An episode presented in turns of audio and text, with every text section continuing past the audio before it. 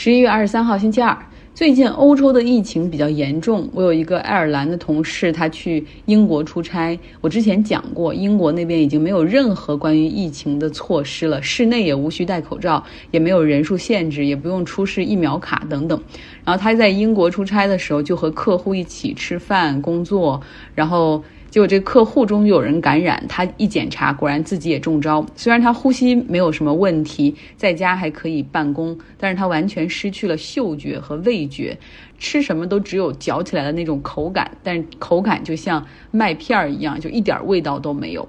他觉得自己的情况还算好，因为客户里有一个人也就三十多岁，结果成了重症昏迷的状态。值得注意的是，他们感染的这几个人全部都是打了两针疫苗的 fully vaccinated。听了之后，我就更 觉得赶紧要打上我的 booster。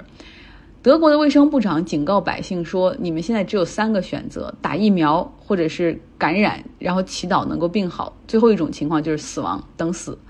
德国的卫生部是希望所有人都可以接种疫苗。其实他们现在的疫苗接种率已经挺高了哈，但是实际上大家想一下。就是有风险的、大量传染的，并且加速病毒扩散的，甚至加速变异形成的是那些不打疫苗的人，对不对？我们这些人不论打几针 booster，如果不能够让所有人都打上疫苗，杜绝减少传染源的话，那恐怕我们的速度永远是要追着疫苗跑。所以我觉得很同意德国卫生部长的策略。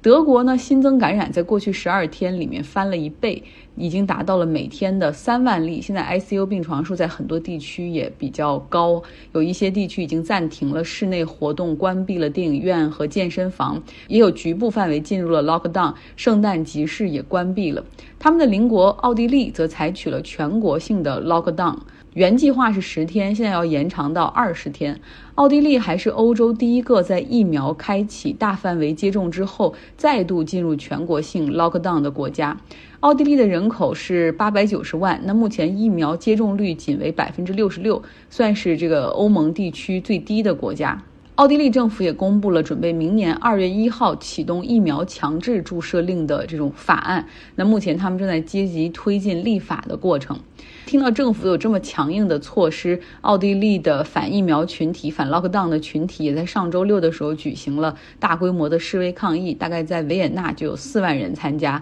然后另外类似的抗议也在比利时、克罗地亚、意大利、荷兰、瑞士同时进行。来说说股市吧，最近中概股表现得非常不好，尤其是阿里巴巴，在过去一周里面跌了百分之二十。我觉得可能是因为双十一的数据很糟糕哈，至少查了一下，他们没有像往常一样非常高调的公布销售数据。那从三季度财报中，你大概可以看到，这个双十一估计卖的也不是特别好。呃，从七到九月份。阿里巴巴的营收是增加了百分之二十九，但是你看它利润缩水了百分之八十一。阿里巴巴给出的解释是，公司策略性的开始进行一些其他方面的投入，比如说海外市场的运营投入以及消费者的市场维护等等。呃，跟它同类型的平台京东季度报则更惨，亏损达到二十八亿美元，比去年同期增加了百分之一百三十七。我大概知道，可能是因为很多人都开始在这个什么直播带货上购物，但是难道阿里和京东这样的平台已经不是大家网购的主要平台了吗？啊，我实在是国内可能这个消费习惯变化的太快了。那今天呢，美国纳斯达克出现了百分之一点二六的跌幅。道琼斯指数基本上是一个持平的状态。实际上，在政策层面，呃，拜登消除了一个不确定性。他今天宣布了提名鲍威尔继续来担任美联储主席的消息。之前他所考虑的另外一位女性的候选人 Brina 被提名出任联储的副主席。那这些只是提名哈，因为美国的这个任命程序是需要参议院的投票才能够通过。民主党内的一些 progressive 的那些议员，像伊丽莎白·沃伦，对这个提名表示很失望。他认为说鲍威尔根本就没有处理好通胀的问题，啊，让美国的经济前景充满不确定性，让民主党拜登的支持率偏低。然后更不要说我们之前讲过的联储高层积极参与市场交易的那些负面新闻。不过，从拜登的角度考虑呢，让美联储主席连任哈，哪怕他是对手党派所提名和任命的人，呃，因为这是美国的一个传统。呃，拜登也是说了，说对于很多 progressive 的议员希望提名 Brina 女士，呃，那我现在是提名她作为联储的副主席，相当于是一个两全其美的结果吧。拜登的支持率最近确实不太好。根据 CNN、盖洛普还有这 ABC 的民调，呃，他的支持率只有百分之四十左右。其实那种原因可以想象，就是通胀率，很多人都会觉得自己的钱包在缩水哈。就哪怕其实我知道我的工资涨了，是覆盖了这个今年的所有的通胀率，甚至还有些富裕，但是你成天路过那个加油站，看着时不时就变化的数字哈，还是会觉得有一点紧张和焦虑。那现在呢？哪怕是美国的 CPI 已经到了三十年来的新高，但是联储还是比较坚定，不会提前加息。主要原因是美国的经济活力还没有恢复到疫情之前的状态。啊，如果现在是加息的话，怕是会打乱经济增长的恢复。我在微信公号张奥同学上也传了一张图片哈，这西方和各主要国家目前通胀率的一个就是反映在 CPI 上面的一个情况，大家可以来看一下。如果说我们把美国的这个 CPI 除去不看的话，你会发现主要的发达经济体它的 CPI 是呈下降的一个趋势，也就是说明这种 recession 是很有可能会重新来的哈，就是经济增长乏力。如果说把美国的 CPI 放进去，那看到这个发达经济体，它这个回归斜率就出现了上扬。所以从这种层面上来看的话，实际上如果说你相比日本那种情况，就是 CPI 长期趴在地板上，即便是他们已经实行了多年的零利率，央行不仅是大幅的购债，而且直接去市场上去购买股票，战斗机式的撒钱，也没有能够刺激一下通胀哈。所以那可能是另外一种更让人头疼的经济问题。在上周末的时候，美国的密尔沃基市的郊区有一场圣诞庆祝游行举行。在下午的时间举行，你想在比较冷的中西部地区，然后下午有这样一场活动，哈，相当于是附近城市啊镇子上的人们都来，这是一个合家欢的圣诞巡游，孩子、老人，哈，很很快乐的一个气氛。结果，一个三十九岁的男子开着 SUV 汽车撞向人群，造成五人死亡、五十人受伤，其中遇难者中有多位是老年人。然后五十个受伤的人中，很多有十八个是孩子，其中年纪最小的只有三岁。嫌疑人被当场逮捕，他的身份现在也浮出水面，他叫 Dario Brooks。这个人实际上在密尔沃基县当地就有两项重罪的案件，哈，是一个有案底的人，而且现在是处于一个假释的阶段。他在二零二零年七月份的时候跟亲戚吵架，然后就开枪，哈，当时就被捕，涉嫌三项重罪。那在本月早些时候，有一名女性啊报警说，她在一个加油站加油停车的时候，然后这个 Brooks 就开车朝她撞过去。这个 Brooks 在十一月五号逮捕，并且是遭到指控，但是检察官认为说这个案件比较轻，所以就允许他以一千美元的这个保释金就保释了。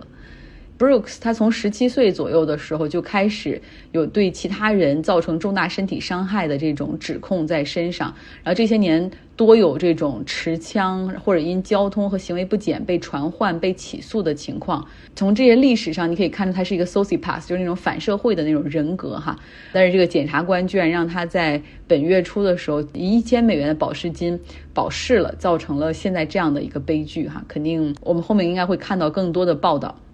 今天的下半部分，给大家来听一个熟悉的声音，我们都很想她，Jessica。在过去半年里，她真的很忙哈，呃，找工作，然后入职，包括夏季的时候忙里偷闲，还去西班牙的马略卡岛去度假哈。现在她终于有时间给我们分享分享，在过去半年里她的一些经历，比如说她找工作的经历。好，我是你们的老伙伴 Jessica。一转眼半年就过去了，今天要录的主题其实是。半年前呢，我在找工作的时候遇到的一些特别有意思的事情，就想和大家分享一下。啊，但是后来呢，就是我就入职了。入职以后呢，公司在汉诺威有一次展会，我就开始前前后后的去筹办这次展会，直到展会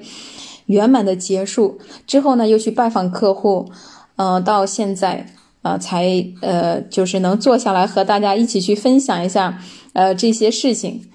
嗯。今天要和大家说的是，就是当时嘛，我是今年二月份在德国毕业的，四月份拿到的毕业证，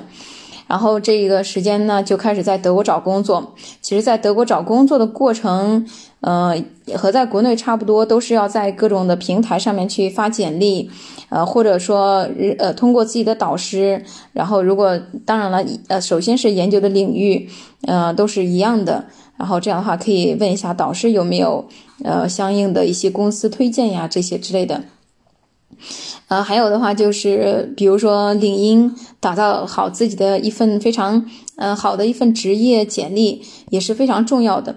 呃，无论如何吧，找工作是一个非常呃否定自己的过程。在你发出去 N 份简历以后，如果没有收到一个积极的回应，你肯定会对自己呃是不是毕业的学校不好，是不是简历写的不好，呃，是不是自己的经历不够丰富，就是对自己一系列的。啊，这种呃否定，直到最后能拿到一个 offer 啊，才会长舒一口气，呃，把自己从这个过程当中给拔离出来。啊，今天我就主要想和大家分享一下两个公司吧，在我拿到 offer 以后的一个经历，一个是呃德国的公司，一个是中国的公司。呃，德国的这家公司的话，它是一家呃百年企业，或者说是家族企业吧。呃，他们像德国很多这样的家族企业，他们一般也不上市。啊，这边他们都会叫国内称他们是隐形冠军。然后呢，这家公司是做空气净化器的。呃，我也是开始的时候，呃，就是他给我打电话，那我们就约了一个在线的面试。面试完了以后呢，呃，他的老板就是又说，那我们再进行最后一轮的 persönliche Gespräch，就是一个见面的呃面试。那我就去了这个地方。这个地方呢，呃，距离我这个地方需要坐火车两个小时。呃，我现在住的这个地方呢叫德累斯顿，那个地方城市叫呃茨维考。这个地方大家应该是呃，在这种二战的呃里面，应该是有听到过这个地方的。茨威考是一个城市，也是一个边陲小镇吧，嗯，非常强的工业。呃，这个城市是在二战的时候被完全的夷为平地的一个地方，啊，所以当时我到了这个地方以后呢，呃，我心心里面还是有很多的感慨的，就是我现在眼前看到的这些。或者说，我现在脚下的这片土地曾经就是一一次战战场或者战火，呃，就是接着呢，就是我就开始坐公交车去到呃这个城市这个呃面试的地点，好，我就发现呢，怎么一一小会儿的时间呢，就开始穿越一些森林，我就在想，我说这公司难道是在山里面吗？因为其实德国有很多公司就是在那种非常偏远的地方，但是他做的特别强。比如说，呃，就有就有一次，我就听呃一些财经故事，他们就说啊，我们就去德国拜访一个老牌的汽车工业，他们就生产一个飞机上的一个螺丝钉，然后先是坐飞机，坐完飞机以后坐火车，坐完火车以后坐大巴，坐完大巴以后坐公交车，然后再开车，就到了一个非常山里面的地方。我觉得那天的时候，我就在想到那个地方，我说这地方真的在山里面吗？我以后就在这里面上班吗？还是会呃觉得特别的呃不知道，就是光从这一路走来，都已经在衡量自己要不要在这里上班的那种感觉。然后真的就呃到了一个山里面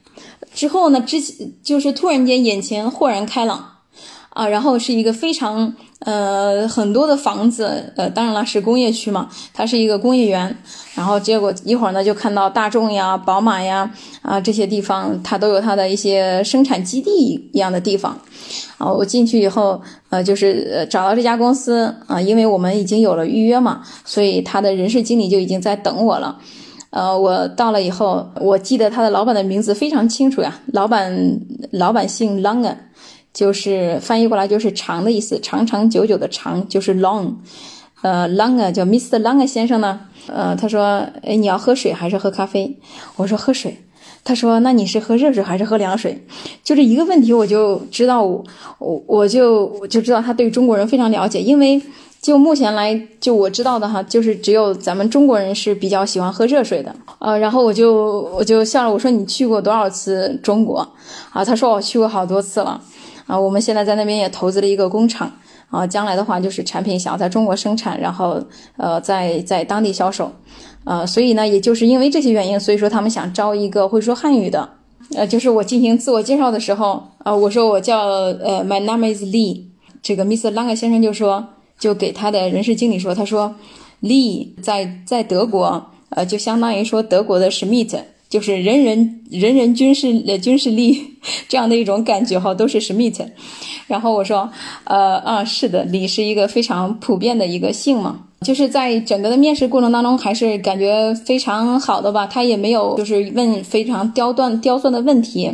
啊，然后呢就问一下，呃，就是在对德国的感觉怎么样呀？然后以及说德国中国有什么样的文化差异？